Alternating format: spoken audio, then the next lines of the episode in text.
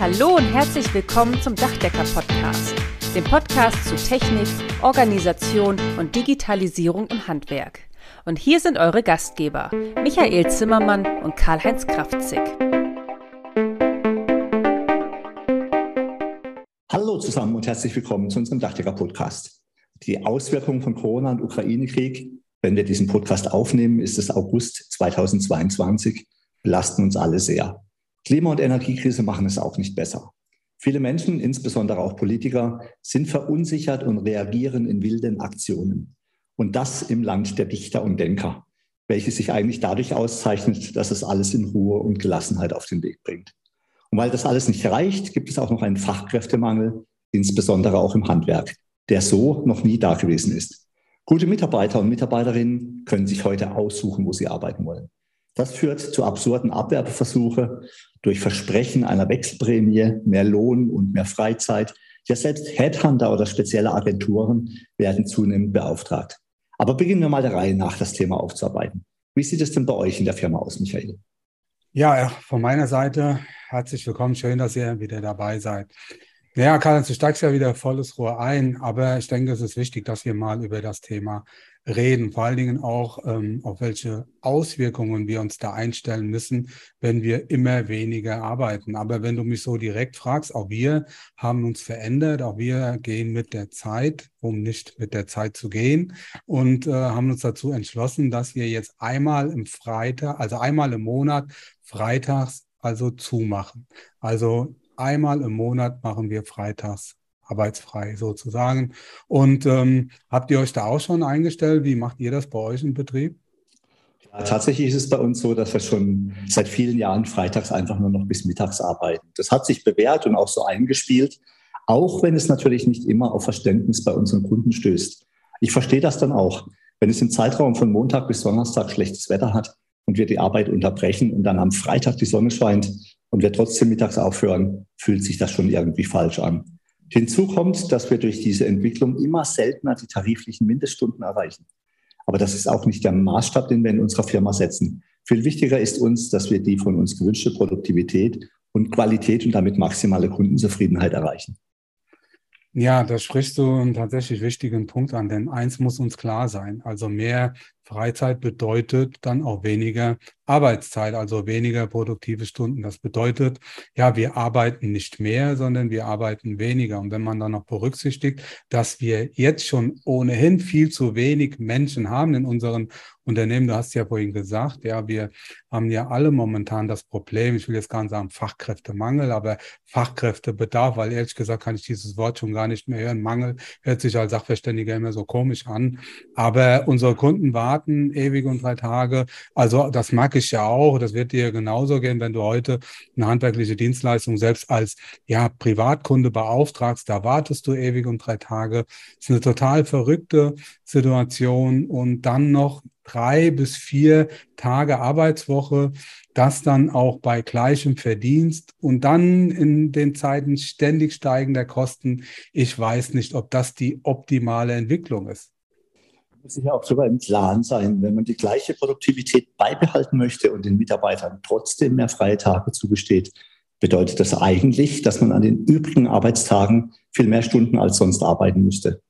In der Vergangenheit wurde das ja von den Betrieben auch schon so praktiziert, um zum Beispiel Arbeitsausfall bei schlechtem Wetter zu kompensieren. Doch mit dem Klimawandel kommen auch immer heißere Sommertage dazu. Für Handwerker, die im Gebäude arbeiten, ist das vermutlich eher möglich, noch ein paar Stunden auf den Arbeitstag draufzupacken. Bei uns Handwerkern, die im Freien arbeiten, wird es aber zunehmend schwieriger. Die letzten Wochen waren brutal heiß und ich bin echt froh, dass wir aktuell Betriebsferien haben. Unsere Mitarbeiter benötigen dringend mal eine Auszeit, um sich zu erholen. Bei Temperaturen von 35 bis 40 Grad ist das Arbeiten im Freien kaum ertragbar. Oft haben wir dann nachmittags früher einfach aufgehört. Doch das bedeutet ja eine weitere Reduzierung in den produktiven Arbeitszeiten. Und damit kommen wir zurück zu den Kosten. Ja, und da kommt noch hinzu die Inflation, die Verteuerung bei den Materialien. Auch das wirkt sich auf die Preise unserer Angebote aus. Also wenn man mal so die letzten anderthalb Jahre zurückdenkt, da hat sich doch schon einiges getan. Also auch im, ja, im Sinne der Preiserhöhung für unsere Kunden. Und wenn wir jetzt noch die produktiven Stunden bei gleichem Lohn noch reduzieren, dann wird der Wert einer Handwerkerstunde für den Kunden noch teurer. Das ist ein Teufelskreis, der dann möglicherweise irgendwann dazu führt, dass sich unsere Kunden ja keinen Handwerk, kein Dachdecker, keine neuen Dächer mehr leisten können, im schlimmsten Fall. Ja, und das spricht wieder gegen unsere, unsere wichtigste Aufgabe, also die Einhaltung ja, der Klimaschutzziele, also die Energiewende, die Nachhaltigkeit und dann alles im Prinzip auf einmal zu bewerkstelligen. Denn ja, die beste Energie ist immer noch die nicht verbrauchte Energie. Wir haben unzählige Gebäude, Gebäudebestand in Deutschland, bei denen die Energie geradezu verheizt wird. Das bekommt man nur durch energetische Sanierungsmaßnahmen in den Griff. Ja, und die Verteuerung bremst das aus. Und selbst die umfangreichsten Förderprogramme ziehen momentan nicht so richtig. Kein Wunder. Ja, wenn man dann auf einmal wieder reduziert, das hatten wir ja auch in unserem Sonderpodcast, könnt ihr gerne nochmal reinhören. Ich meine, ja, es muss ich echt aufpassen, äh, dass ich nicht wieder total in, ja, in das Jammern verfalle, aber ich habe auch ehrlich gesagt ein bisschen Wut dabei an dieser Stelle. Ja, aber trotz alledem sehe ich das genauso. Wir müssen aufpassen, dass wir unsere Mitarbeiter nicht verheizen, gerade bei den aktuellen Temperaturen und auch bei dem Stress, den wir alle mittlerweile verspüren. Also wir müssen einfach gucken, dass wir unseren Mitarbeitern optimale Arbeitsbedingungen bieten können, dass wir trotzdem unsere Kunden optimal bedienen, ja, und dass wir das auch vor allen Dingen für alle, ja, für alle Beteiligte wirtschaftlich gestalten können. Ja, und das ist die große Aufgabe. Und ehrlich gesagt, darüber würde ich mich auch jetzt gerne mit dir unterhalten. Wir haben schon öfters mal darüber gesprochen. Nun, ich glaube, das Wichtigste dürfte sein, dass egal wer du bist und wo du arbeitest, dir die Arbeit erstmal Freude bereitet. Wenn dich die Arbeit nervt, du unglücklich oder unzufrieden bist, wirst du immer das Gefühl haben, mehr Freizeit oder einen entsprechenden Ausgleich zu benötigen. Das ist ja auch das, was ich die Life-Balance-Lüge nenne. Denn die Aussage Life-Balance vermittelt ja den Eindruck, dass es möglich ist, den perfekten Ausgleich, sozusagen die perfekte Balance zwischen Arbeit und Freizeit hinzubekommen. Aber das Problem ist doch, wir Menschen haben zwar in der Regel sehr, sehr gute Vorsätze, sind dann aber doch eher bequem. Wer kennt ihn nicht, den inneren Schweinehund, der uns davon abhält, zum Beispiel endlich mal eine Weiterbildung zu machen, abzunehmen, regelmäßig Sport zu machen, mehr zu schlafen, uns gesund zu ernähren. Es ist halt auch bequemer, einfach mal rumzulegen und sich womöglich auch noch durch schlechte Nachrichten berieseln zu lassen, als mal hart zu arbeiten. Aber ich schweife ab. Ich gehe davon aus, dass sich eine vier Tage Arbeitswoche etablieren wird. Der Wunsch nach mehr Freizeit ist in den Köpfen der Menschen angekommen, ja sozusagen reingepflanzt worden. Und ich sehe nicht, dass sich das so schnell wieder ändern wird. Damit liegt es natürlich an uns Unternehmerinnen und Unternehmer, uns darauf einzustellen und das Beste daraus zu machen. Also ich sehe das so, so wie wir heute arbeiten, werden wir morgen leben. Das ist meine Meinung. Das heißt also, wenn wir weniger arbeiten, dann werden wir auf Dauer auch ja, weniger Geld verdienen. Und ähm, wir müssen auch aufpassen, dass das alles nicht zu Lasten der Produktivität oder zu höheren Lohnkosten führt. Das wird auf Dauer nicht gut gehen. Also mich überrascht auch immer wieder mehr, mehr das Anspruchdenken und auch teilweise der Egoismus mancher Menschen, nur an sich selbst zu denken, weniger arbeiten zu wollen dabei mehr Geld zu verdienen. So funktioniert unsere Gesellschaft zumindest nicht auf Dauer. Ich verstehe auch, wenn junge Menschen den Sinn ihres Lebens ja ganz anders bewerten, als wir es möglicherweise in jungen Jahren äh, gesehen haben, dass man einfach nicht mehr seine komplette Lebenszeit mit Arbeit verbringen möchte und sich eher auch für andere Dinge einsetzt, zum Beispiel für Weltfrieden, für Klimaschutz und so weiter. Ganz ehrlich, in dem Alter damals wäre ich überhaupt nicht auf die Idee gekommen, wobei ich auch schon ganz gerne mal freitags die Schule geschwänzt hätte, wobei ich das ehrlich gesagt auch naja gut, lassen wir das. Ähm, anderes Thema. Aber am Ende geht es auch darum, nur mit Reden oder schönen Gedanken kommen wir so nicht weiter. Wir können nicht nur demonstrieren, wir müssen auch manchmal montieren. Das heißt also, wir brauchen aber auf der anderen Seite auch mehr Menschen für unser Handwerk. Wir müssen die begeistern. Da kann uns die Energiewende auch helfen dabei, auch ja, Mitarbeiter zu finden, ähm, die vielleicht das Dachdeckerhandwerk nicht so auf dem Schirm hatten, jetzt aber im Sinne der Energiewende, der Nachhaltigkeit dann schon wieder cool finden. Das könnte uns dabei helfen. Also wir brauchen einfach Menschen, Menschen, die sich aktiv mit dem Klima, mit dem Umweltschutz beschäftigen, die auch ja wirklich proaktiv die Energiewende mitgestalten möchten, denn die Aufgaben, die sind riesig in den nächsten Jahren und das ist unsere Hauptaufgabe als Gesellschaft, ja, als Unternehmen, als Unternehmer, als Mensch, die Energiewende zu stemmen. Das ist das, mit dem wir uns in erster Linie beschäftigen müssen. Damit es gelingt, müssen wir unsere Mitarbeiterinnen und Mitarbeiter auch entsprechend wertschätzen und ihnen auf Augenhöhe begegnen. Die Zeiten, wo wir Geld gegen Lebenszeit getauscht haben, sind einfach vorbei. Gut ausgebildete Mitarbeiter, die in regelmäßigen Gesprächen vom Chef oder der Chefin in die Probleme des Alltags eingebunden werden, haben ein viel größeres Verständnis für die aktuelle Situation und sind auch viel mehr bereit, mit der Firma an einem Strang zu ziehen. Eine hohe Motivation zeichnet sich dann auch dadurch aus, dass die Produktivität und Qualität steigt. Das kann dann weniger Arbeitszeit kompensieren und führt zu einem besseren Zugehörigkeitsgefühl.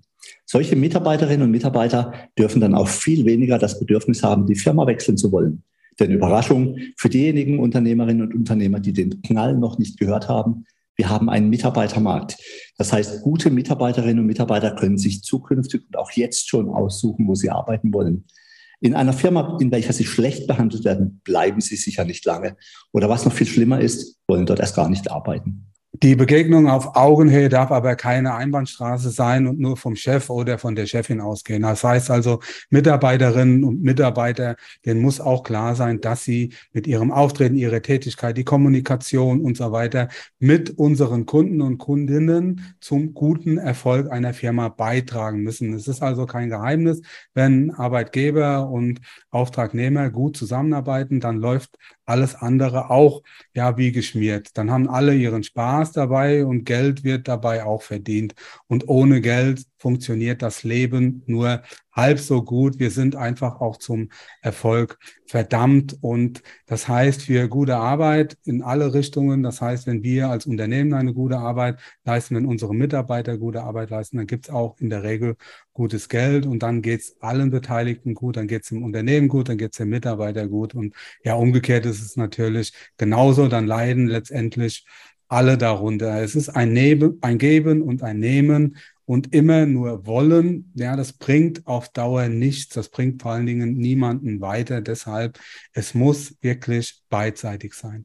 Also, wenn ich mir junge Menschen in der heutigen Zeit so ansehe, erschleicht sich mir schon manchmal das Gefühl, wir erzeugen nachfolgende Generationen von Weicheiern. Ich verstehe den Wunsch nach einer besseren Welt und Weltfrieden. Nur muss man auch bereit sein, etwas dafür zu tun. Sich einfach nur auf einer Straße festzukleben, hilft da auch nur bedingt weiter. Ich habe einen Bekannten in Freiburg, der ein sehr anerkannter Mediziner ist. Unlängst hörte ich in einem Vortrag von ihm die Aussage, ich habe immer viel Work gehabt und dadurch ein gutes Life. Also immer viel Arbeit, aber dadurch auch ein gutes Leben. Ich kann das uneingeschränkt unterschreiben. Bei mir war es immer die Neugier, die mich getrieben hat, sei es meine Hobbys, die Elektronik, Amateurfunk oder die Fliegerei, aber auch als Dachdecker insbesondere was die Verbesserung der Prozesse in meiner Firma betraf oder betrifft. Das hat sich dann wie bei dir auch eins zu eins auf das Ehrenamt übertragen. Denn wenn man selbst erfolgreich ist, hat man auch den Wunsch, sein Wissen weiterzugeben. Damit werden wir alle zu Multiplikatoren und das ist so wahnsinnig wichtig. Wenn wir den jungen Menschen in unserer Umgebung vorleben, wie furchtbar anstrengend alles ist, wird doch niemand Lust darauf haben, das nachzuleben. Kleiner Fun Fact, das dürfte übrigens neben der zunehmenden Bürokratisierung auch der Haupt Grund sein, warum junge Menschen keinen Bock mehr auf die Selbstständigkeit haben. Warum soll ein junger Mensch in die Selbstständigkeit gehen, wenn ihm eine 80 bis 100 Stunden Arbeitswoche und damit vergleichsweise geringer Verdienst in Aussicht gestellt wird? Auch da müssen wir dringend umdenken und es anders vorleben. Naja, aber ich muss dir ganz ehrlich sagen, ich bin lieber abends müde als pleite. Also so habe ich das gelernt und ähm, so werde ich das auch weiterhin tun. Also das ist kein Geheimnis, wenn du viel arbeitest und dann geht es dir in der Regel auch ein bisschen besser als denjenigen, die weniger tun. Also so kenne ich das zumindest.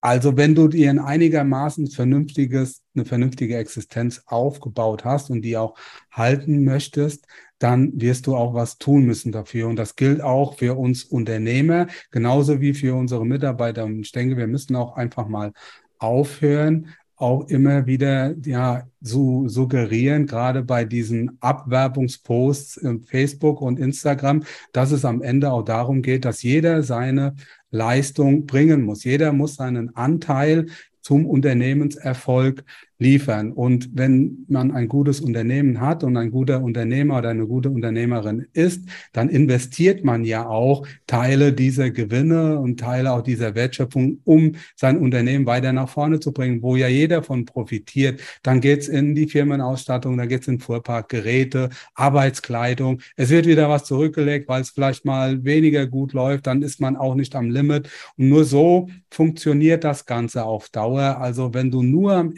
Existenzminimum rumkrabbelst, dann macht das auch keinen Spaß. Also das kann keinen Spaß machen. Ich finde trotzdem eine 80 bis 100 Stunden Arbeitswoche nicht so sehr erstrebenswert. Ja, ich kenne Chefs oder Chefinnen, die haben das. Und das habe ich mir auch nicht einfach so ausgedacht. Das bedeutet aber nicht automatisch, dass dann auch entsprechend viel mehr verdient wird. Teilt man in so einem Beispiel das Geld, welches am Ende des Jahres für den Chef oder die Chefin übrig bleibt oder das Gehalt durch die geleisteten Arbeitszeiten, ist der Stundenlohn nicht selten niedriger als bei den eigenen Mitarbeiterinnen oder Mitarbeitern. Und das macht irgendwie überhaupt keinen Sinn. Nun kann man als Unternehmerin oder Unternehmer nicht einfach von heute auf morgen nur noch die halbe Zeit arbeiten. Es gibt halt nun mal Arbeiten, die müssen erledigt werden, ob man will oder nicht, ob man Lust dazu hat oder nicht. Wer keine Angebote schreibt, bekommt keine Aufträge. Wer keine Rechnung schreibt, verdient kein Geld. Und wer sich nicht um gute Auftraggeberinnen und Auftraggeber, Qualität und gute Prozesse kümmern wird, der wird scheitern.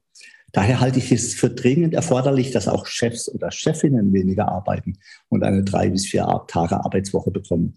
Das bedeutet natürlich nicht, dass die sich dann in der restlichen Woche einfach nur noch faul auf die Haut legen.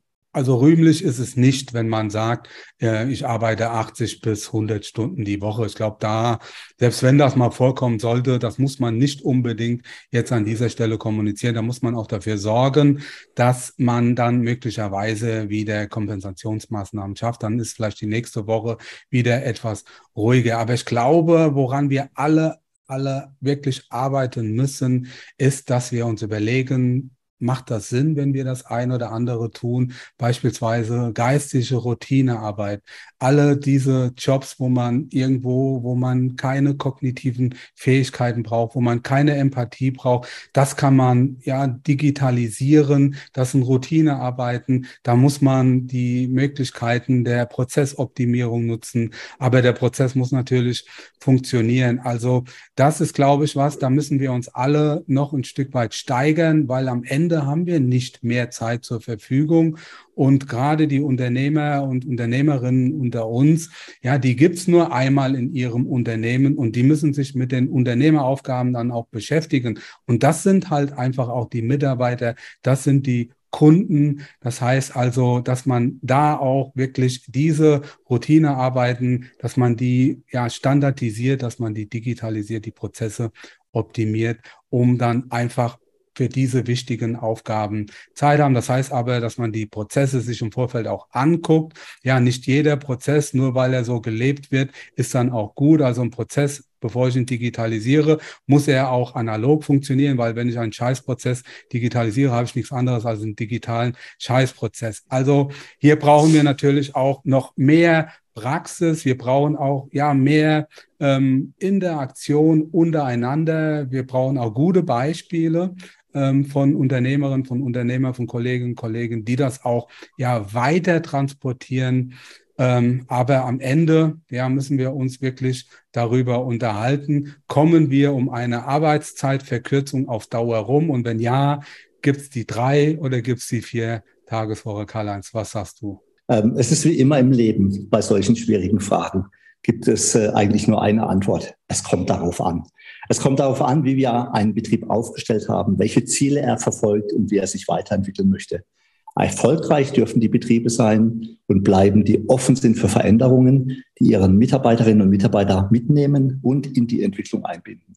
Es geht einfach nur gemeinsam. Klar ist aber auch, und das gilt sowohl für die Mitarbeiterinnen und Mitarbeiter als auch für die Unternehmerinnen und Unternehmer, es muss ein angemessener Ausgleich zur Belastung, was auch immer man persönlich als Belastung empfindet, vorhanden sein. Nur dann ist man in der Lage, auch ein lebenswertes Leben zu führen, neue Ideen zu entwickeln und andere Menschen zu begeistern. Karl-Heinz, der Philosoph. Wow. Also weg von der Arbeit hin zur bezahlten Selbstverwirklichung im Handwerk. Das ist doch mal ein super Schlusswort. Also ich habe nichts mehr hinzuzufügen, möchte das genau so stehen lassen und möchte mich an dieser Stelle ja von euch verabschieden. Schön, dass ihr alle wieder dabei seid. Ja, vielen, vielen Dank, Karl-Heinz. War ein schön, sehr schöner und sehr philosophischer Podcast. Ja, Michael, war ja klar, dass du mich wieder abwirfst, wenn ich ins Träumen gerate. Aber du hast natürlich recht. Und doch bleiben Fragen offen, die wir auch in diesem Podcast nicht abschließend behandeln konnten, ohne den Rahmen völlig zu sprengen. Das Thema finde ich ist aber so interessant, dass wir das auf dem Schirm behalten und auch nochmal mit anderen Menschen in unserem Podcast darüber sprechen. Ja, auch von meiner Seite vielen Dank fürs Zuhören. Bis bald. Alles Gute für euch. Macht's gut. Damit sind wir nun am Ende vom heutigen Podcast. Wir wünschen euch viel Freude bei der Arbeit und dass auch in Zukunft alles optimal bedacht ist. Wenn euch der Podcast gefallen hat, freuen wir uns, wenn ihr ihn euren Freunden und Kollegen weiterempfehlt und auch in den sozialen Medien liked und teilt. Bis zum nächsten Mal, wir freuen uns auf euch. Euer Michael Zimmermann und Karl-Heinz Kraftzig.